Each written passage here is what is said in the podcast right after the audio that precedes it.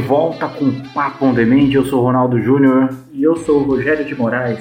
Hoje falaremos sobre Akira, um clássico do cyberpunk da década de 80, final da década de 80. Uma época maravilhosa, nos éramos felizes, não sabíamos, assistíamos Spielberg. É, só alegria. Mas antes, como diria nosso colega Carlos Merico, Antes de dar alguns recados, gosta de spoilers, continue com a gente, porque falaremos sobre spoilers. Se você não gosta, esse é o momento de parar. Se você achar que Akira é spoiler, puta merda, hein, meu? Você já teve muitos anos pra você poder assistir essa merda. 30 anos. Puta que pariu, o negócio é de 88. Se falar que, que é spoiler, puta merda, hein? Vamos, vamos parar com esse vamos parar com essa preguiça, vai assistir o Akira. E volta aqui daqui a pouco.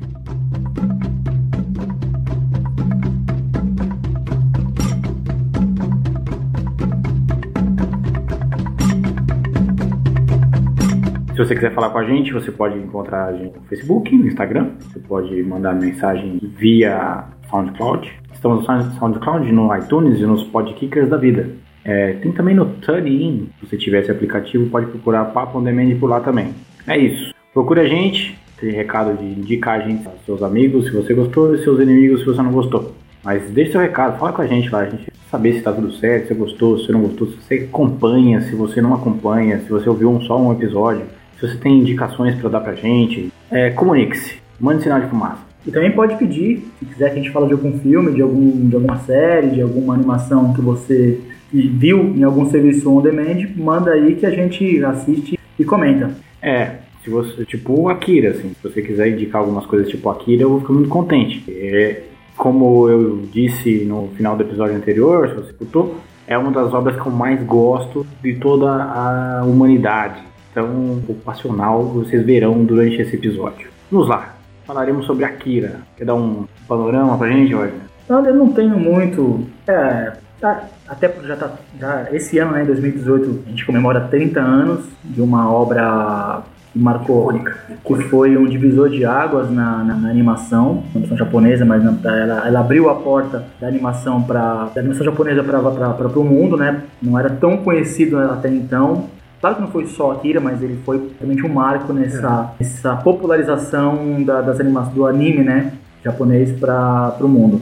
E esse ano completa 30 anos dessa obra. Então, depois de 30 anos, o que, você vai falar que não já foi falado antes, né? De que é. ela foi revolucionária, de que ela traz inovações em animação, em qualidade, em produção, que ela foi feita com uma, com uma, uma qualidade e um, uma uma riqueza de detalhes muito grande. E é isso. É, é, é uma obra que você. Uma animação que você assiste hoje, em 2018, já com tanta tecnologia de animação, com tanta, com tanta revolução tecnológica que teve de lá para cá, você ainda fica impressionado com a qualidade da, da, desse filme. Não só narrativamente, não só pela história, pela trama, pela complexidade dos assuntos que ele trata, mas também e principalmente talvez até pela parte técnica, no modo como ele é ainda hoje ele é impressionante. É, eu já li o mangá que deu origem ao anime, né? Melhor, a animação.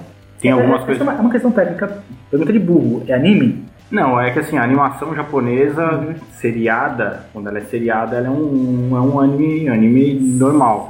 É, eles costumam chamar a animação de anime. Certo. Mas é uma animação porque é um, é um, é um longa-metragem. Um anime seria uma palavra ideal para tratar. É, eu acho que ele entra na categoria de animação, animação. por ser longa, né? Tá. A gente está acostumado a procurar animes, uhum. mas eles são longa-metragem. Eles são, são seriados, seriados, né? Então você vai falar de Dragon Ball, você vai falar de Cavaleiro do Zodíaco, isso são animes. Agora, o filme do Cavaleiro do Zodíaco, ele entra até numa categoria à parte, ele entra como uma ova, que é como se fosse um, um episódio independente de longa duração, que faz parte de um, de um outro, de outro faz parte desse universo, mas é uma longa-metragem que diz respeito à série. É, mas quando é, como é uma peça única, eu colocaria ele na categoria de animação como Up, como, sei lá, filmes Toy Story, Toy Story Cinderela, Dumbo, como, como, Pinóquio. Como você sabe, eu não sou um grande conhecedor de, de nem de, de fugiu a palavra, caramba, quando é quadrinho, é Man, de mangá, nem de animação japonesa, de anime, nem nada. Então eu não eu nem sabia exatamente como qual como categorizar o Akira. Essa é a minha dúvida. É, tem muita gente que chama de anime. Eu prefiro falar animação porque para mim ele entra na mesma categoria de é, as animações do, do estúdio Ghibli, por exemplo. Uhum. Ghibli. mesmo do, da mesma categoria da, do, do estúdio Ghibli. Então, quando você trata ele, você não trata ele como um anime, trata ele como uma animação que concorre a Oscar junto com Up, junto com peças da Pixar, peças da DreamWorks. Certo. Então eu colocaria na mesma categoria. Beleza. Não que o anime seja maior ou menor do que uma animação, não é. Uhum. É só uma categoria para, para longa metragem. É uma coisa com longa metragem, né? Enfim, é, dito isso, primeiro vamos dar um, uma ideia do, do que é. se você, se você já ouviu falar no termo cyberpunk, mas eu acho interessante vocês saberem o que é o cyberpunk, até para vocês idealizarem mais ou menos o que se trata o Akira.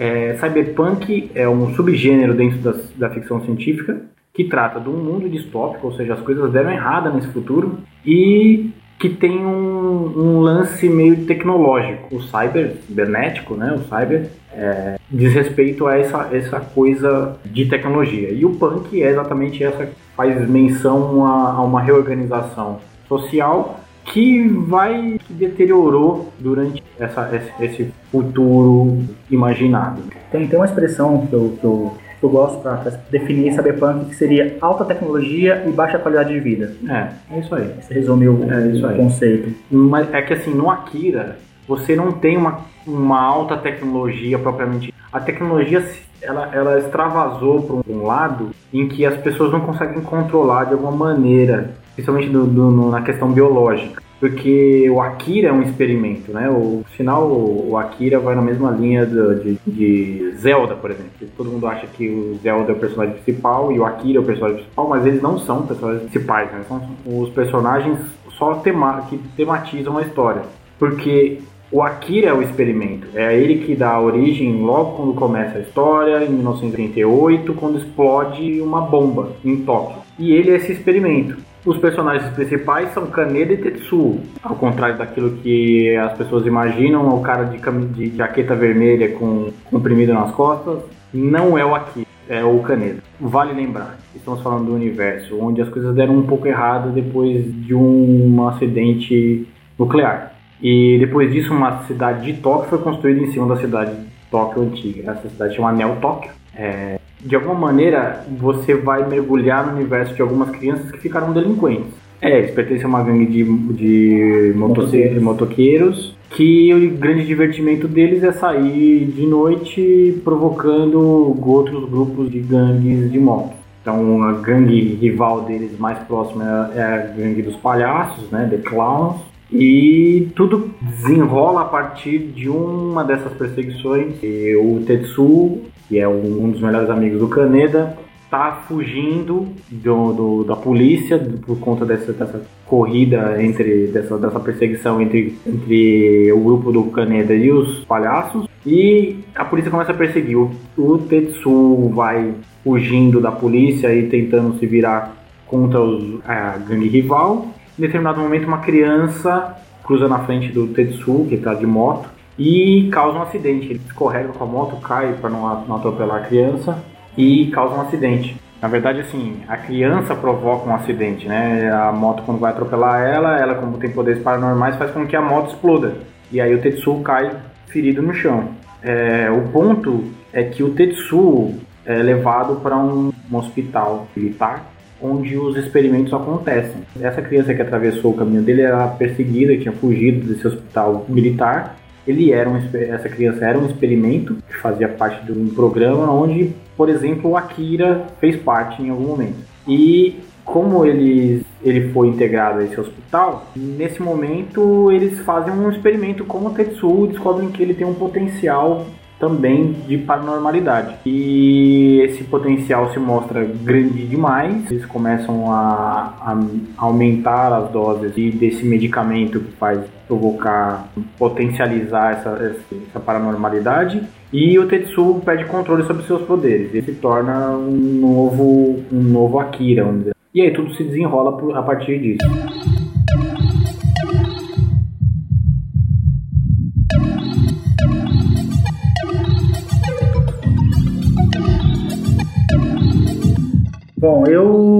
Bom, eu acho que você deve ter visto mais vezes, muito mais vezes do que eu. Eu vi na, nos anos 90. Hoje? Hoje eu acho que. Só hoje, né? Nos anos 90 eu vi o VHS, né? Eu não consegui ver no cinema, embora eu pudesse, né? Eu tenho idade para ter, tenho idade, idade suficiente para ter tido a oportunidade de ver quando saiu nos cinemas por aqui, mas eu acabei não indo na época. E acabei vendo VHS dublado, né? Porque na época não existia. Tinha chance de você encontrar um VHS de Akira legendado, né? Um áudio original japonês. E aí só mais uh, umas duas vezes, uma vez faz algumas semanas, é, aí pude ver com o som original, tremenda diferença e tudo mais. É, é uma obra impressionante, é um filme, é uma, uma, animação que me impressiona bastante até hoje. Como eu já falei lá no começo, né? Ela tem uma qualidade técnica que é surpreendente mesmo para os padrões atuais. Eu, eu, acho uma série de coisas interessantes, né? Primeiro que o, que o Akira, é, queira ou não, ele é um produto da Guerra Fria, né? Ele surge em 88, para quem talvez não tenha idade para se lembrar, mas durante muito tempo a gente, o mundo todo viveu é, no meio de uma tensão entre Estados Unidos e a União Soviética e um risco iminente de guerra nuclear. Algo que agora se começa a viver novamente com as loucuras é. do Trump e do, do, E era uma época em que o Ronald Reagan estava querendo fazer as coisas voltarem, né? Nesse período do meio de 80, sim, mais ou menos. Sim, acho do... que era o Ronald Reagan, na, na, o presidente americano. E então o Akira ele mexe já de cara, ele, ele, ele, ele lida com esse para quem viveu essa época, existia um, um, medo muito grande de guerra nuclear. Então, uhum. qualquer coisa que envolvesse experimentos, explosões nucleares chamava atenção, vendia muito e tudo mais, porque existia esse medo inconsciente na população mundial. Então, for... Principalmente os japoneses. Sim, se for... porque, exatamente porque já tinham vivenciado uma, uma, uma, uma experiência uma nuclear, nuclear no seu país, duas, né? Sabiam, sabem como, e sabiam né, como que é terrível isso. Então, a Akira começa com uma explosão nuclear que destrói completamente a cidade. Então, a, toda essa questão inicial do filme já, já é, é, um típico produto da Guerra Fria, né? Que, que vai lidar com esses medos que a, que a população tinha, mente japonesa, como você bem lembrou. Isso é só o começo. Ele, ele, ele vai para um, um outro caminho que é que eu gosto muito, que é a questão psicológica dos personagens, que é a relação do Kaneda e do Tetsu. De, de, de um modo geral, a animação ela lida com uma série de assuntos muito interessantes e muito maduros, né, para a época é a questão, principalmente, da relação de dois amigos, que vai desencadear uma série de acontecimentos trágicos, mas também ele cria um cenário muito rico de possibilidades. Tem toda uma questão sociopolítica que o filme desenha em algumas passagens, tem algumas questões de religiosidade, porque existem seitas nesse universo distópico Sim. do Akira. Então é, é, um filme que trabalha com uma série de camadas interessantes. Tem a questão dos, dos revolucionários, né, do grupo terrorista revolucionário que, que pratica atos de, de terrorismo é, na cidade. Existe a questão das gangues, que é uma questão é, social até, porque gangue, a gangue se forma. Eu vou, vou arriscar aqui falar umas bobagens sobre, sobre isso, mas assim, quem faz parte de gangues desde que gangues existem no mundo? Marginais, pessoas marginalizadas. Quando falo marginal, não estou dizendo bandido, gente, mas pessoas que estão numa camada social marginalizada. A margem da sociedade. Exatamente, então é, é dali que surge que é reflexo de um cenário de, de desigualdade, social. de desigualdade social, de economia quebrada, de valores já um pouco mais esfarelados, né? que é esse, esse cenário distópico, esse cenário cyberpunk, né? de um mundo meio tem ali uma ordem social, tem uma ordem política, mas é tudo meio frágil, uhum. né? E, e, é esse cenário que cria um ambiente propício ao surgimento de gangues. Então, tem toda essa riqueza que o filme trabalha, nem todas é trabalhada de forma profunda, ou até onde poderia ser trabalhada, e a que eu mais gosto, sem dúvida, é a relação do Akira e do Tetsu. Mas, mas eu quero falar disso aí mais pra frente e tal, quero saber também a sua visão do filme, você que é muito mais fã, que você é muito mais apaixonado pelo, falar sobre, não. pela história. Eu, não vou falar nada, né? Fica rasgando, vocês vão ficar Você vai falar, eu gosto, eu gosto e pronto. É, eu gosto porque eu gosto. Se você for no meu letterbox lá pra procurar, entre as obras que eu relaciono, as que eu mais gosto, Akira tá lá. Primeiro pela minha proximidade com ficção científica, eu gosto muito. Eu acho que outra coisa que eu gosto muito que é a cultura japonesa. Tenho muita relação com tudo isso. Então eu sou um pouco passional a respeito da minha visão a respeito de Akira. Eu acho que, que uma das coisas que me chama muita atenção é a qualidade visual da série. Eu acho que ela é tão deslumbrante, a, a qualidade do traço do Katsuhiro Otomo é, é, é, tão bonito, você vê aqueles, aquela Tóquio nova, assim, em, em planos abertos, gigantes, e as motos transitando pelo, por, pelo Tóquio, aquilo é tão bonito que mostra, um, mostra uma disparidade absurda. O que a cidade se tornou e é como o indivíduo, na coisa mais, na menor possibilidade dele, tem de modificar tudo isso. Então, o, o Akira é a representação, um, é um experimento de um ser humano que virou uma bomba como pessoa. Assim. O quanto que o fragmento de uma pessoa pode interferir na, naquilo tudo, naquela aquele cenário incrível de uma, de uma megalópole e uma pessoa é capaz de desencadear tudo aquilo. Eu, é aquilo que eu te falei, eu sou meio suspeito para falar sobre tudo isso. Eu acho que, por exemplo, aí falando um pouco mais sério, a, o mangá. O mangá tem algumas. Não sei se vocês sabem, mas assim, a animação saiu em 88 e a série de mangás acabou em 1990. Então, eles têm finais diferentes. Então, se você puder ler. Quando o filme foi lançado, a série não tinha sido não terminada tinha ainda. Sido terminada ainda. E ela nem, não nem tem. escrita ainda, eu acho, né? Pelo, pelo, pelo não tinha sido escrito o final, você tá falando, Isso. né? Não, o final é diferente. O final é diferente. E. Não muito diferente, mas é diferente. Bom, durante a série você vai trafegar por coisas que você não trafega pela animação. Mais desenvolvimento de alguns personagens, outros menos desenvolvidos. O, o general, por exemplo, que tem um, um envolvimento é, com o desfecho da série muito diferente do, do- de como é na animação. Eu acho que no caso da animação ela, ela serve para um propósito, que é de traçar uma mensagem e, e jogar ali uma preocupação é, política, geopolítica que o Katsuhiro Otomo tinha. No caso do mangá, ele tem uma preocupação mais de personagem, ele desenvolve melhor esses personagens. Ele, se preocupa muito mais com a minúcia de, das relações pessoais. Isso fica muito mais claro no, no mangá do que na, na- na animação. A relação entre o Kaneda e o Tetsu é, é mais desenvolvido lá, a relação entre o Kaneda e a Kei é mais desenvolvido lá, a, a relação entre o general e os personagens que são os, os experimentos é mais desenvolvido lá. Você vê que existe uma relação mais próxima de tudo isso, que não dá tempo de você explorar. Imagina que a, que a obra são pelo menos, vamos chutar aqui, pelo menos umas quatro, umas 3 mil páginas de mangá. Como é que você vai explorar isso em duas horas de animação? Não tem como, né?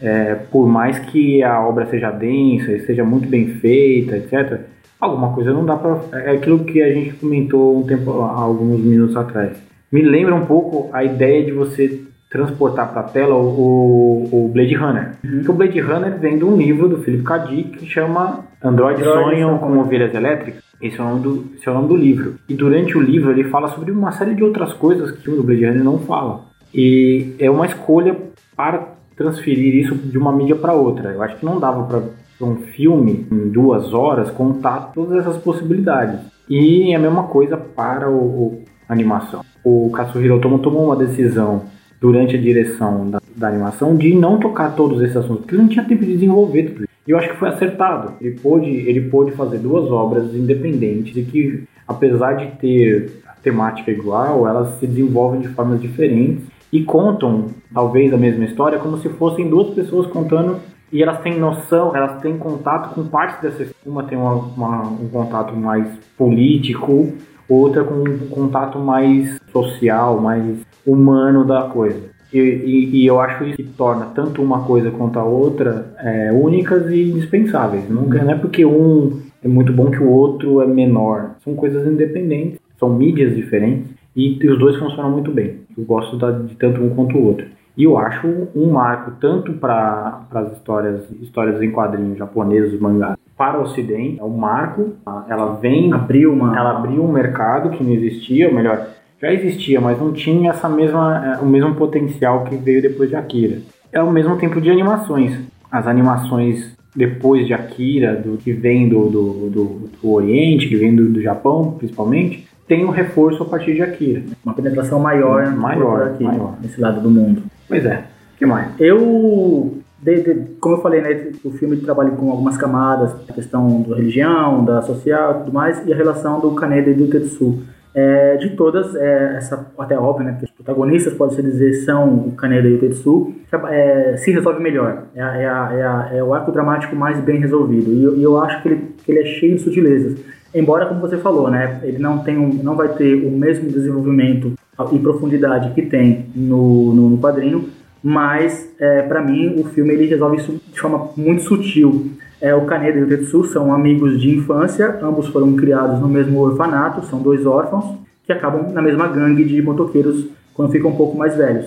E o, o Kaneda, ele é uma figura magnética, ele é um líder nato, ele é o líder da gangue, ele tem uma moto que é adaptada que só ele consegue pilotar e é um símbolo. No final, tudo desencadeia pelo, pelo Tetsuo não saber pilotar a moto dele. Sim, é, tudo começa a, a, a partir daí. É, tem, então tem todo esse símbolo de status, tem toda essa liderança carismática que ele tem. Ele, ele é um pouco, ele não é necessariamente uma, uma, uma figura de quem você gosta de cara, porque ele é arrogante ele é ao extremo, ele é um anti-herói clássico de ser arrogante, mas, mas ele, ao mesmo tempo ele é magnético, ele é uma figura que você não consegue não se interessar e não seguir ele como, como um líder que ele é. Ele é um malandro, né? Exatamente. E o Tetsu, ele é uma, um elo fraco, né? Ele, é, ele, ele tem um complexo muito grande de, de não ter esse, esse potencial que o Kaneda tem, mas ele almeja isso intimamente. Então ele tem com o Kaneda uma relação complexa. Eu não diria de amor e ódio, porque é né? simplificar, mas assim, ele admira demais o Kaneda, ele tem uma... E o Kaneda, é, como você vai ver no flashback no final, perto do final do, da animação,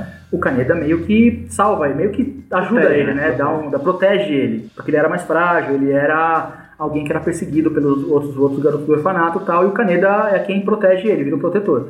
É, então o Tetsu tem essa gratidão e tem essa admiração pelo Kaneda. Ao mesmo tempo, ele tem inveja do Kaneda. Ele tem uma, um ressentimento por não ser como o Kaneda. Não, ele, de alguma forma ele sabe que ele não vai conseguir ser. Então ele vai lá, tenta pilotar a moto do Kaneda e não consegue, tenta roubar a moto e dá, dá merda. É, e quando o Tetsuo adquire os poderes, ou descobre os poderes que ele tem, toda essa complexidade de ressentimento que ele tem, e quando eu falo complexo, é realmente isso, porque existem sentimentos positivos e negativos brigando entre eles em relação ao Kaneda. Mas a, a, acho que o mais importante é como que o Tetsuo ele é um, uma, uma, uma pessoa com uma baixa autoestima e com como é que, um sentimento de inferioridade que ele tenta compensar quando ele ganha o poder. E é essa, esse conflito interno dele que desencadeia o descontrole que ele tem com o poder dele. E eu acho que isso é tão complexo para uma assim, pensar numa animação que nos anos 80, quando a animação não era uma coisa que, que tratava de temas complexos, né, de filmes de adulto, e ela trazer essa complexidade de um personagem com tantas camadas psicológicas, eu,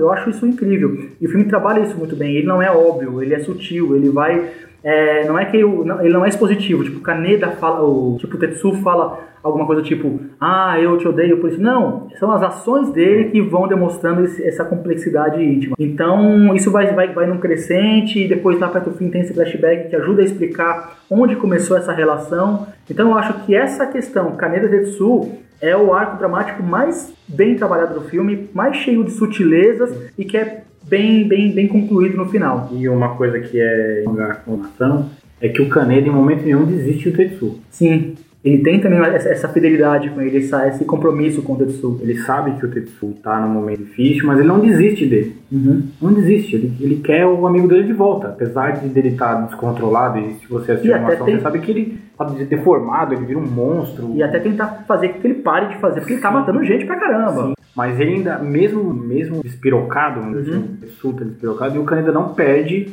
a, o laço que ele tem com o Tetsu. E ele usa, bem no final da história, é esse laço que faz ele reorganizar as coisas. Esse é um dos pontos que eu acho que uh, faz com que a gente repense que animação é coisa para criança. Uhum. Não que não seja para criança, mas não é só para criança. Não, então, eu reassistindo, vi muitas vezes o, o Akira, eu acho que a primeira vez que eu assisti eu não tinha a capacidade de perceber tantas coisas e assistir porque era criança e achava uhum. bonito visualmente aquele braço do Tetsuo que fica gigante, Sim. vira aquele monte de coisa assim, que coisa mais louca. Eu lembro de, de passar Akira na Globo, acho. Um Réveillon de madrugada, 3 horas da manhã, tá passando de canal e passando Akira. E eu vendo uma explosão de braço, de perna, e voando, e o bicho ficando grande. E eu falei assim, meu, que coisa louca. E eu era criança quando eu... Mas eu era adolescente, via aquele negócio, que coisa louca, o que será que é essa história?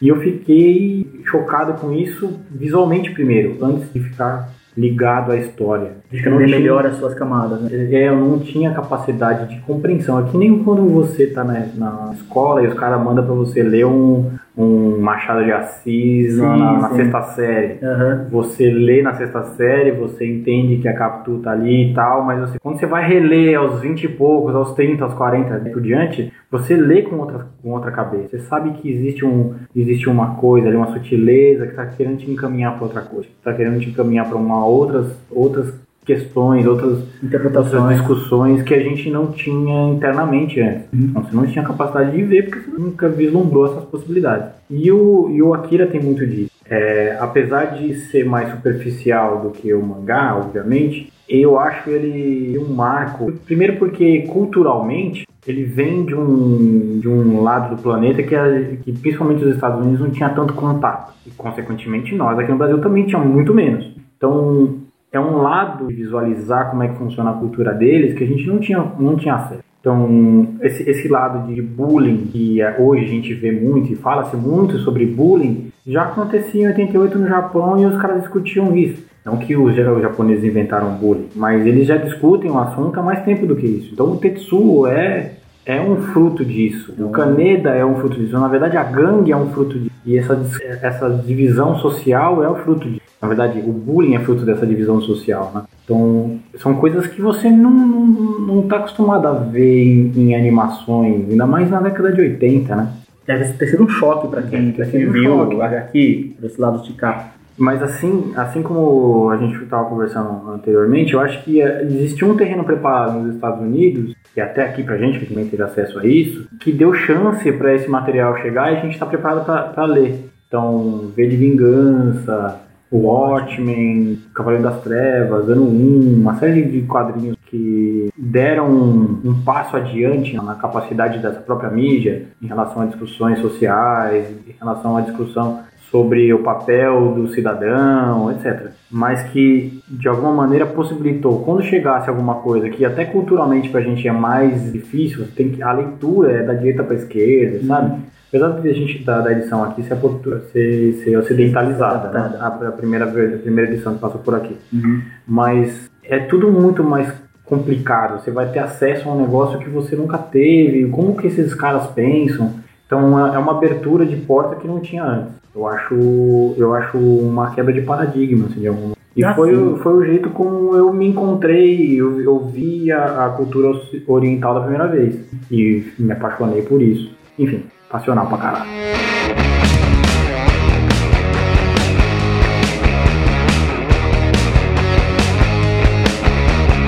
Mas é, é, é isso, é, é, um. Não só você, muita gente apaixonada por. Eu também sou, é que eu sou menos que você, porque eu, eu, eu não fui na, na, não, não me engajei na cultura de, de, de, de mangá e tudo. Mesmo quadrinhos eu li muito pouco, deveria ter lido muito mais. Akira sempre foi um marco para mim, sempre também foi um, uma, uma, divisão, sempre teve um, ocupou um lugar diferente dos outros filmes ou de outras animações que eu, que eu vi durante a vida. Então é um, é um, é um filme que traz uma, uma série de coisas. E, e a questão também do, do, do, do, Outra coisa que eu percebi revendo recentemente, né, o Akira, é, é como que o Tetsu ele é, é um vilão humanizado. Sim. Porque é, talvez a questão mais, a coisa mais óbvia de se analisar o, o Tetsu é dizer, é dizer, ah, o poder corrompe. Quando ele adquire poder, quando ele adquire poder muito grande, ele se corrompe por isso. Mas isso é uma visão simplista na minha, na, na minha opinião. Porque a complexidade do, do Tetsu está naquilo que eu falei, né, da relação dele com o Kaneda, de quanto aquilo é, é um incômodo para ele internamente, mas também é um personagem que você consegue se identificar, você consegue entender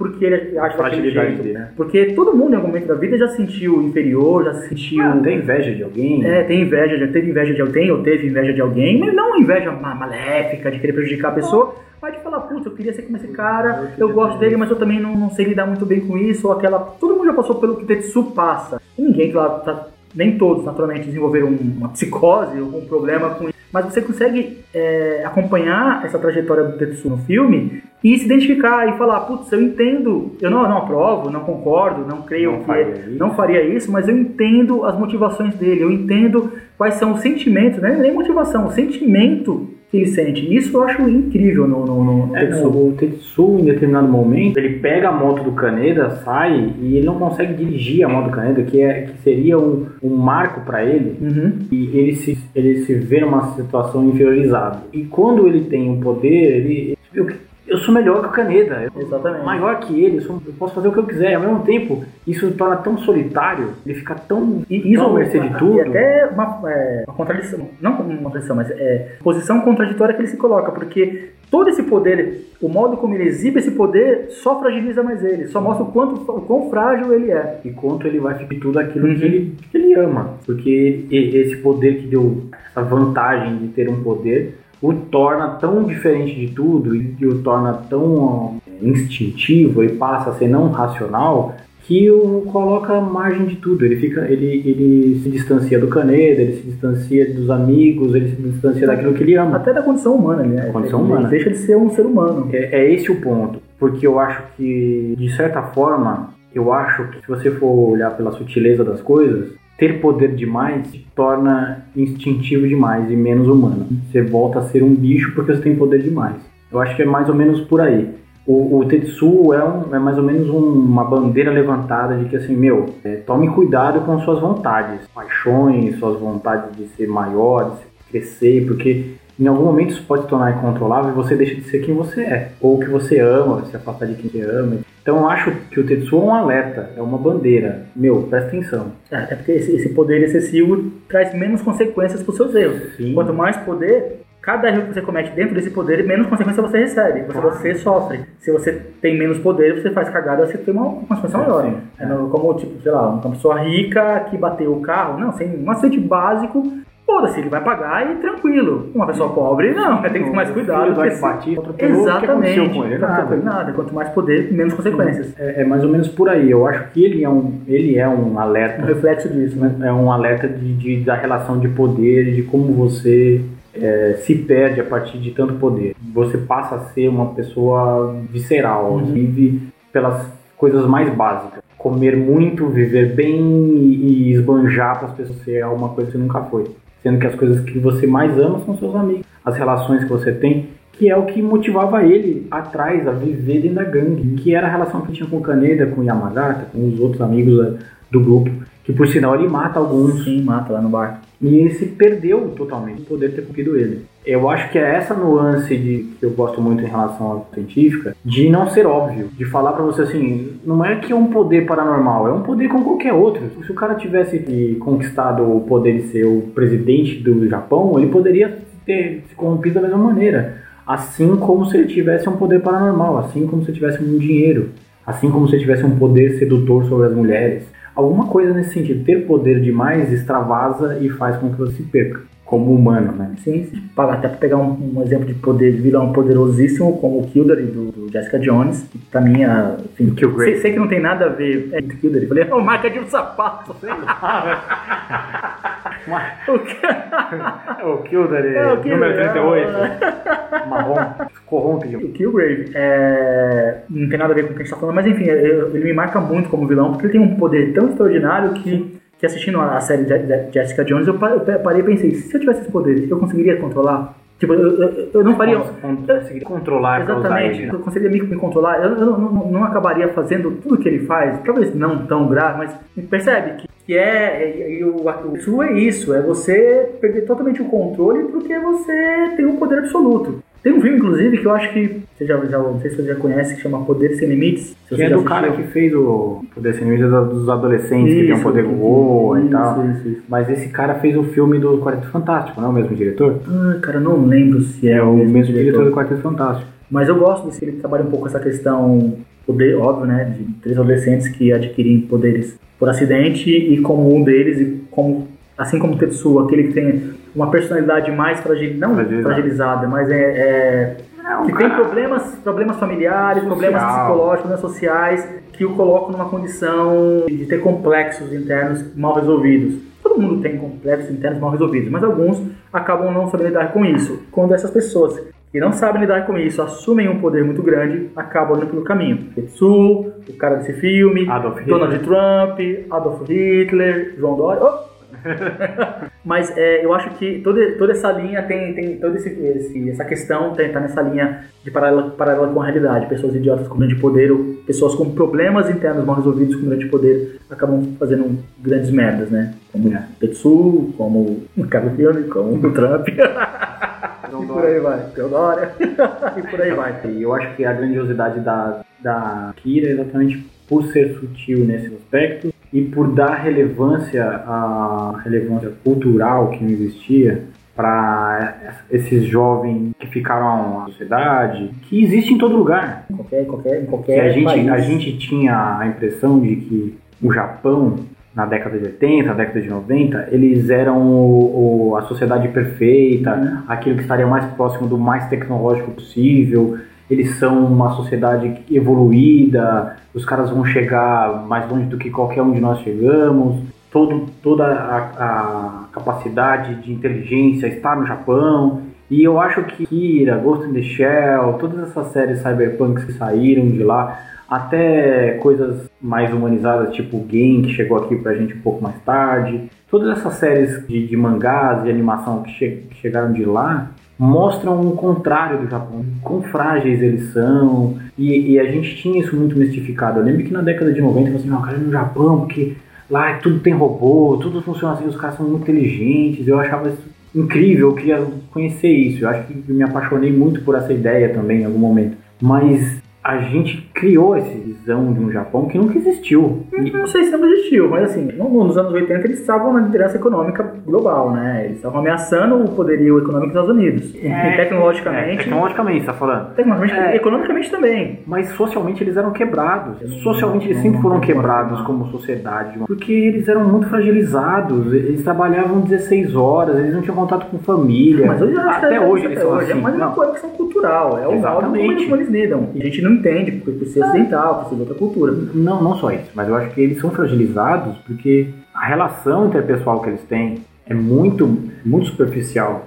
Às vezes vive-se uma. Você percebe isso com. Como é que fala? Com pessoas brasileiros são, é, são, são, ascendentes de, são ascendentes de japonês aqui no Brasil e que tem muito dessas contradições de vamos trabalhar muito para a família, mas não temos contato com a família. Então, uma relação superficial e aí um pai que odeia um filho, um filho que odeia um pai e essa relação super conflituosa. É, uma relação mais fria, aparentemente, assim, olhando de longe, sem estar ter um conhecimento mais, mais aproximado, me parece que tem uma relação diferente, uma relação, uma relação mais fria, mais formal, mais cheia de, de é, formalidades, né, de protocolos tal. É, ao mesmo tempo, você tem a repressão sexual muito grande lá, ou o cara com uma calcinha é... usada máquina. É, então, é, tem, um, tem um documentário na Netflix, eu não vou lembrar o nome agora, caramba, é, que mostra um aspecto recente lá, que é puro reflexo do modo repressivo como eles tratam o sexo, a sexualidade no Japão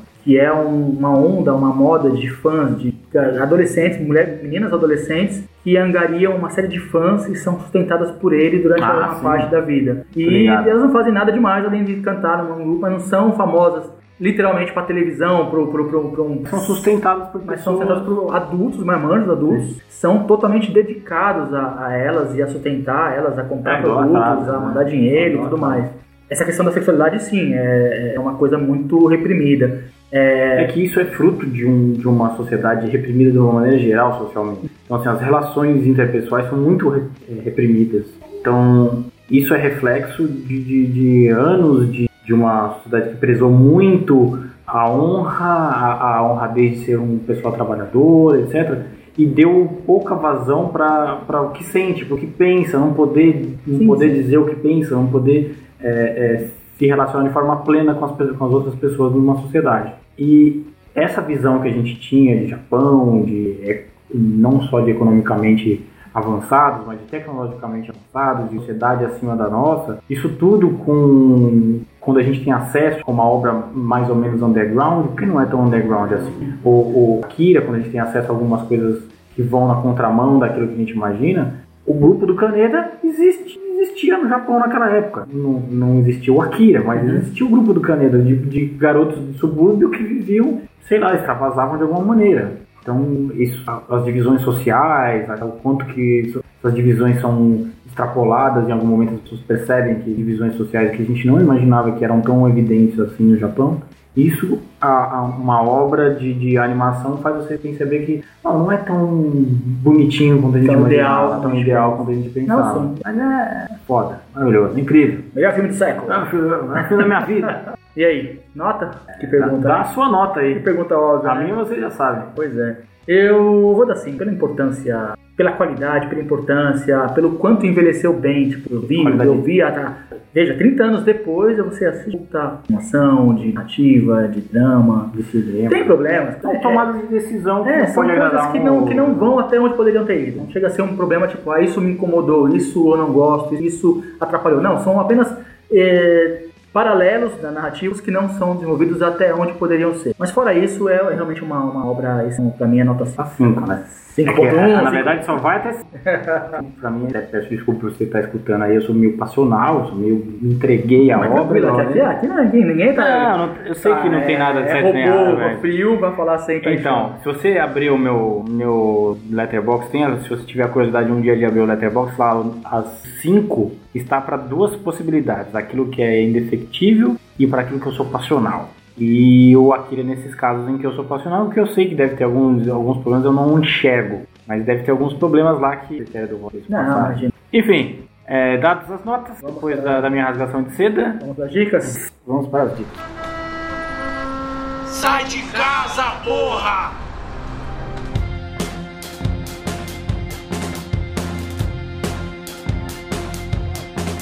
A dica que eu vou dar hoje é de um- uma moda, não é, né? mas enfim, surge agora uma onda em São Paulo de surgirem bares japoneses chamados izakayas, que são boteco, uma versão, o que o japonês conhece como boteco, né? O, o nosso boteco é a versão japonesa. Então, chamados izakayas são bares geralmente bastante simples, com, com pequenos, com uma quantidade limitada de comida e bebida e tudo mais. Boteco. Boteco, boteco japonês. E um izakaya que eu gosto muito, que eu recomendo, que eu vou comentar hoje, chama-se Izakayada. Chama Izakayada porque o dono chama-se Renato Iada. Izakaya com Iada, Izakayada, sacou? É, ele fica na, na Liberdade, mais precisamente na Praça Carlos Gomes, 61, ali quase em frente ao Cine Joia. Fica aberto de segunda a sexta, das 18 horas até o último cliente. E eu já testei ser o último cliente, então eu sei que é verdade isso. já fui o último cliente. E de sábados das 13 horas até o último cliente. Sábado rola uma feijoada, feijoada típica. Típica não, né? Típica seria ridículo. Típica é a nossa feijoada, mas uma feijoada ali ah, com algumas adaptações. Zacaiada. É, típica do, Zacaiada. E recomendo muito, tem uma cervejinha sempre gelada lá. É um lugar bem pequeno, um balcão e umas duas mesas no fundo. O Iada é um sujeito bastante reservado, mas vai sempre te atender bem. É, e a, a dica que eu dou pra você pedir, tem, tem várias comidas, tem a, a coxinha, as minis coxinhas são uma delícia, tem coxinha também de com outros recheios que vale, vale provar. E eu recomendo muitíssimo a costelinha de porco marinada em mel e laranja, lambuzada de molho tarê. Rapaz, são porções pequenas, então não, não se anime de querer comer com duas, três pessoas. São porções pequenas, o preço também não, nem- não é dos mais baratos, já deixo alerta, é um pouquinho salgado a, a, a conta, seja nesse izakaya, seja em qualquer outro izakaya que eu conheço. Mas fica essa dica, é izakayada, ali na liberdade, cerveja, pede uma comida de porco e um bom lugar para bater um papo. Seja feliz. Bom, a minha dica é uma hamburgueria, na verdade são duas localidades, é, dá pra colocar como rede, vai. Duas. Oi, é que Duas, rede. duas é rede, é maior que o McDonald's. Chama Queburger. O Queburger tem duas localidades, uma é em Perdiz, outra na Santa Cecília. Em Perdiz fica na Cardoso de Almeida, 1021, loja 3. E na Santa Cecília fica na rua Baronesa de Itu, é 376. Ah, você vai falar assim, ah, mas é mais uma hamburgueria. né? Vou te dar só a receita de um dos hambúrgueres. Chama Queburger Barbie. É um hambúrguer com quental, molho barbecue com whisky Jack Daniels e crisp de cebola acompanhado de maionese de wasabi. Assim, mano, que sopa que esses caras fizeram. assim, é bom, mano. Eu ainda pedi um baconzinho para dar uma, uma sujada nisso, deixar um pouco mais salgado. E é incrível. Eu gostei bastante dos hambúrgueres que eu tenho comido por aí. Ele é uma das grandes opções é, daquilo que eu, que eu comi recentemente. Eu, eu posso dizer tranquilamente que vale a pena experimentar o Keyburger Barbie Jack. Então vá até uma dessas unidades. É, não, não diga que foi o Ronaldo que indicou, porque eles não sabem quem é Ronaldo. Então, é, vai lá e desfrute desse esse orgasmo gastronômico. E depois conta pra gente se você foi lá, se você gostou, se você gostou de outros, se não gostou, se você gosta de Akira, se você não gosta de Akira. No nosso próximo episódio, falaremos de. Você escolhe. Eu escolho? Rapaz, vamos falar de Planeta dos Macacos, a Guerra. Planeta dos Macacos, a Guerra será o tema do nosso 11 episódio. Então, se você não assistiu, assista, dá tempo ainda de assistir e, e depois ouvir o nosso podcast da próxima semana. É isso. Muito obrigado por ter ouvido a gente até aqui. Até a próxima. Um abraço. Um abraço, pessoal. Valeu.